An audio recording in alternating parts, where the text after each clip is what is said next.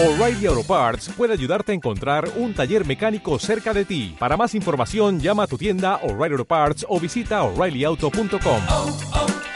O'Reilly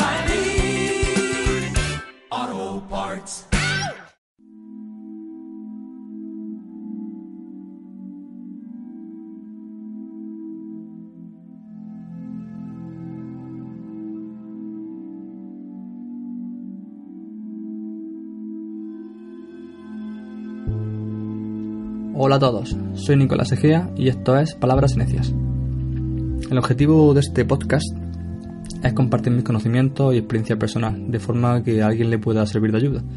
Y de la misma forma, abrir la ventana a todas aquellas personas que quieran aportar o sugerir, ya que a mi forma de ver toda palabra es necia si no se nutre de la interacción con otras palabras de personas y mentes que, bueno, han tenido otro sendero y este le ha llevado a pensar y sentir de manera distinta os daréis cuenta de que no soy periodista, ni político, ni tengo un gran don para la palabra, pero creo que puedo aportar a todos aquellos que se dejen aportar.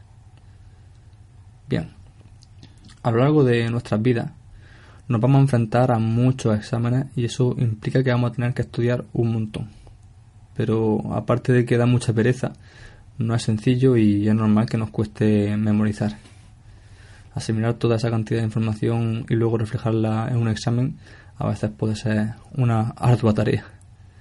Así que es muy importante que aprendamos a estudiar correctamente. En mi caso particular, llevo casi toda la vida estudiando, ya sea a mayor o menor intensidad.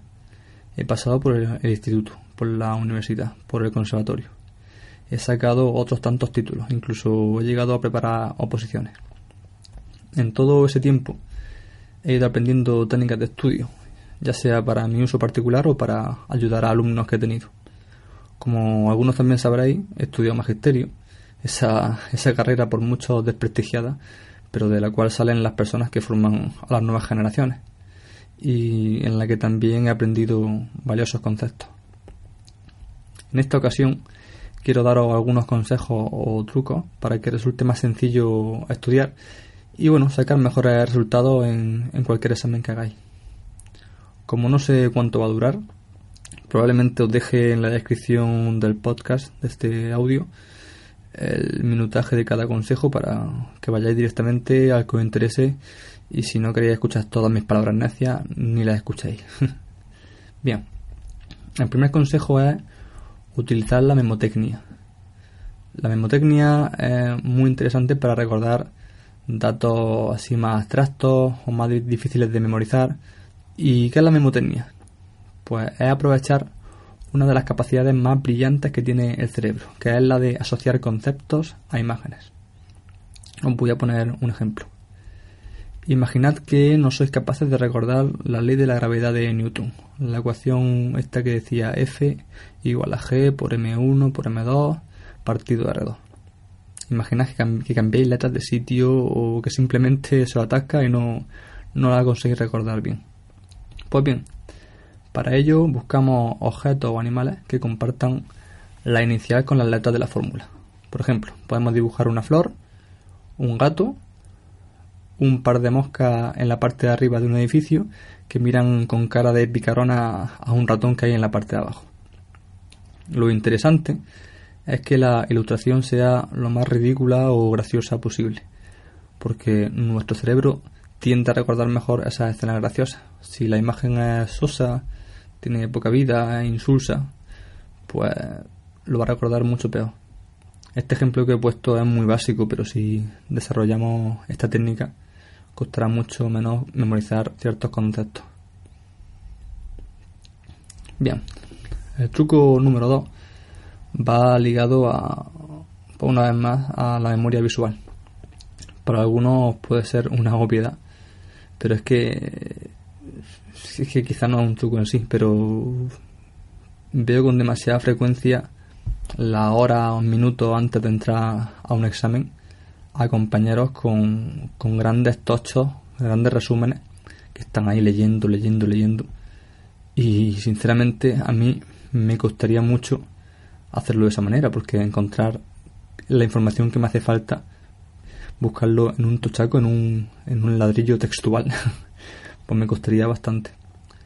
Entonces, el resumen va muy bien para cuando ya tienes asimilado los conceptos, como para afianzarlos, ¿vale? Pero no es lo primero que hay que hacer y sobre todo para repasar, por supuesto que no es lo que tienes que a lo que tienes que echar mano. En los primeros estadios del estudio, el mapa conceptual te va a ayudar mucho mejor a ordenar la información en tu cabeza. ¿Cómo hacemos ese mapa conceptual? Pues bueno, cogemos palabras con sentido semántico completo y la unimos con flechas para un lado o para otro. Incluso podemos intercalar algún dibujito usando la primera técnica de la que he hablado. Suprimimos conjunciones o preposiciones y, las cambiamos por, por, flechas que relacionen unos conceptos con otros. Un buen esquema te va a ayudar mucho en cualquier fase de tu estudio. Para mí, de hecho, es muy gratificante sacar esos esquemas y de un vistazo poder ver los conceptos que me interesan. Además, el esquema es más susceptible de cambio o modificación. Es bastante habitual tener espacio en blanco para poder hacer alguna anotación así puntual. Cosa que en un resumen, que prácticamente los espacios que tiene en blanco son los márgenes, no es nada, no es nada práctico. Lo mejor del esquema es que a la hora de estar frente, frente al examen, la memoria fotográfica, al menos a mí, me juega un gran papel porque para mí es mucho más fácil recordar pues, esos fragmentos de texto unidos así por flechitas, rodeados por círculos, con dibujitos casuales, que, ese ladrillo textual que, no sabe dónde está cada cosa.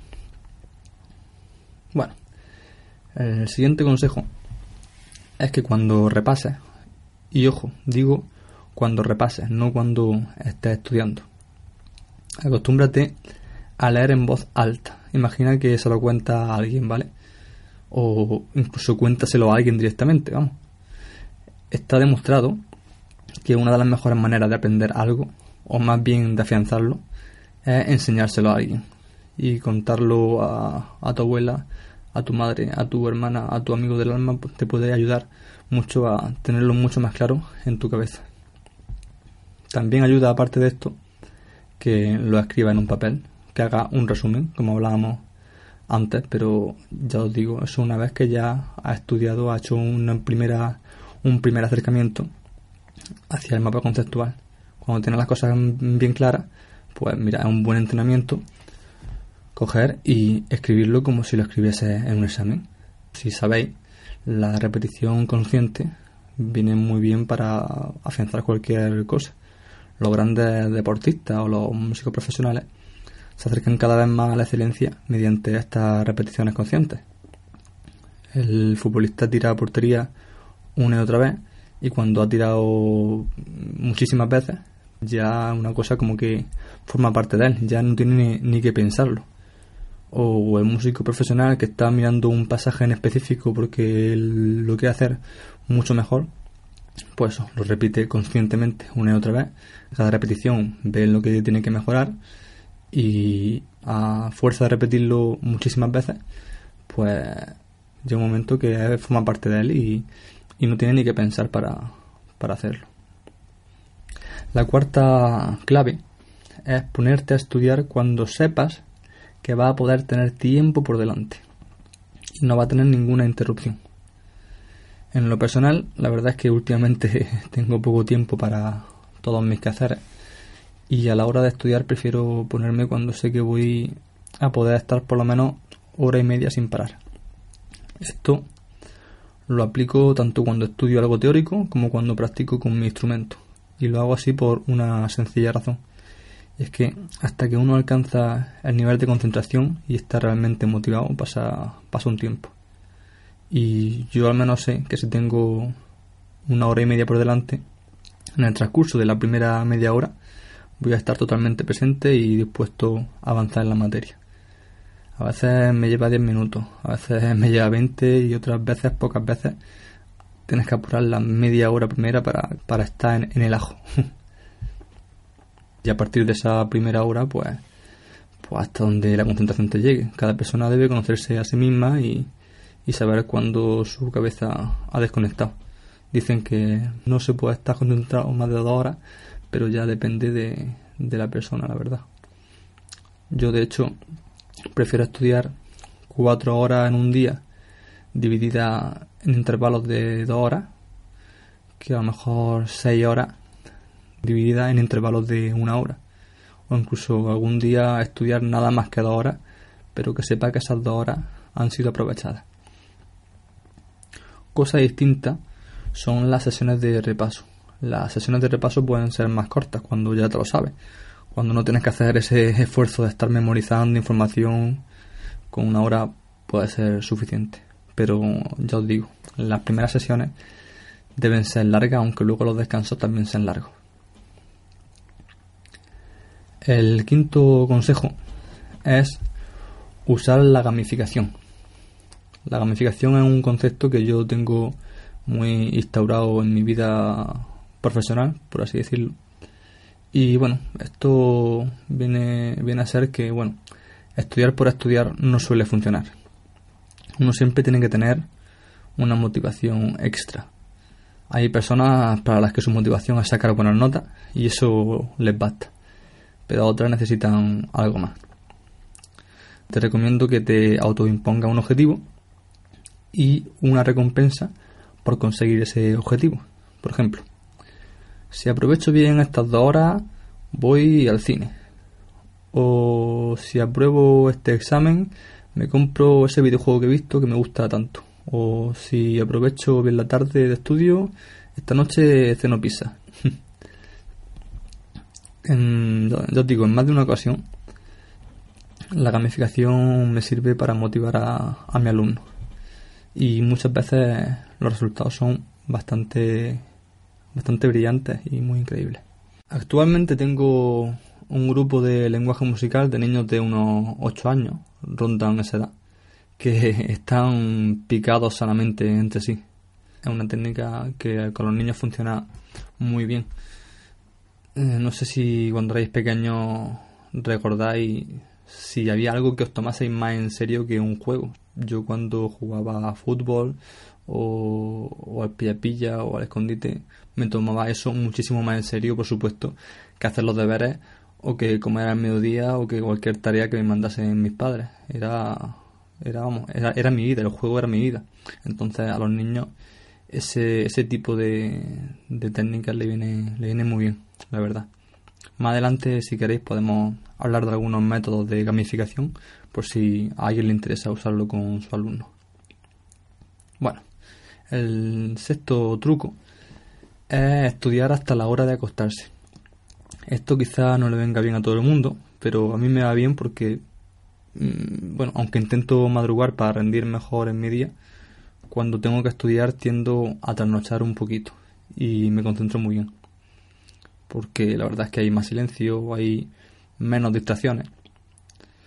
Pero lo interesante de esto es que cuando termino de estudiar justo hasta antes de acostarme, los 10 minutos o 15 que tardo en dormirme le estoy dando vueltas. Entonces, lo que he estudiado conscientemente, mi cerebro inconscientemente le sigue dando vueltas, aunque, aunque yo no quiera.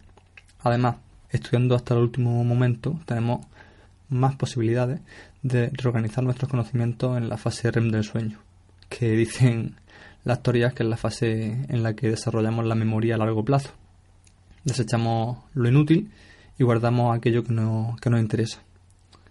Por ello, si un día no podéis estudiar mucho tiempo, intentad por lo menos estudiar un ratito antes de dormir, una hora, hora y media, dos horas, lo que podáis, y a la mañana siguiente probadlo. Veréis cómo recordáis con mucha más lucidez lo que habéis estado estudiando. El último, el último consejo que os puedo dar es crear dos rutinas, o una, eso lo, explico ahora mismo. No me refiero a crear rutinas del tipo este día voy a estudiar tantas horas. No. Me refiero a rutinas físicas. Si os fijáis, y volviendo otra vez al ejemplo de los deportistas de élite, cuando Rafa Nadal juega un campeonato de tenis, tiene como una especie de ritual. Se toca el pantalón, la muñequera, se pasa la mano por el pelo, mira la grada, tiene como una rutina que le hace estar completamente concentrado y como en casa. Una especie de mantra que repite y, y cuando lo hace está en el sitio. Por eso, y siguiendo el ejemplo de Rafa, no es mala idea que tengáis una rutina cada vez que os ponéis a estudiar y cada vez que os ponéis a hacer un examen. Puede ser la misma, por supuesto, o pueden ser distintas, eso ya depende de cada uno. Yo que sé, por ejemplo, pues yo antes de estudiar tengo que estirar los brazos, limpiar la mesa, coger el boli, hacer un grabato en el folio y entonces me pongo a estudiar. O totalmente distinto, cuando voy a hacer un examen tengo que sacar mis boli, ponerlos paralelamente entre sí, eh, sacar la goma, borrar la mesa, que eso me tranquiliza y entonces me pongo a hacer el examen. No sé, son rutinas que vendrían muy bien que, que, la, que las buscaseis para estar totalmente concentrados. Es más productivo de lo que parece. Es una forma de decirle al cerebro, vale, aquí estamos, tú, yo y ese examen o esa cosa que tenemos que hacer. Así que ponte en modo concentración on, que vamos, vamos al lío. Bueno, con este consejo termino lo que espero que sea un audio productivo para todos aquellos que se hayan, que se hayan parado a, escucharlo. Espero con, con impaciencia cualquier recomendación o sugerencia que queráis hacer sobre este u otros temas similares o no similares para que de esta manera yo me nutra de vosotros, que vosotros os nutréis de mí, que vosotros os nutréis entre vosotros.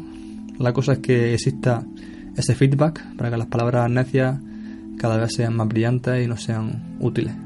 Así que bueno, es todo por mi parte. Un abrazo y nos escuchamos en la próxima.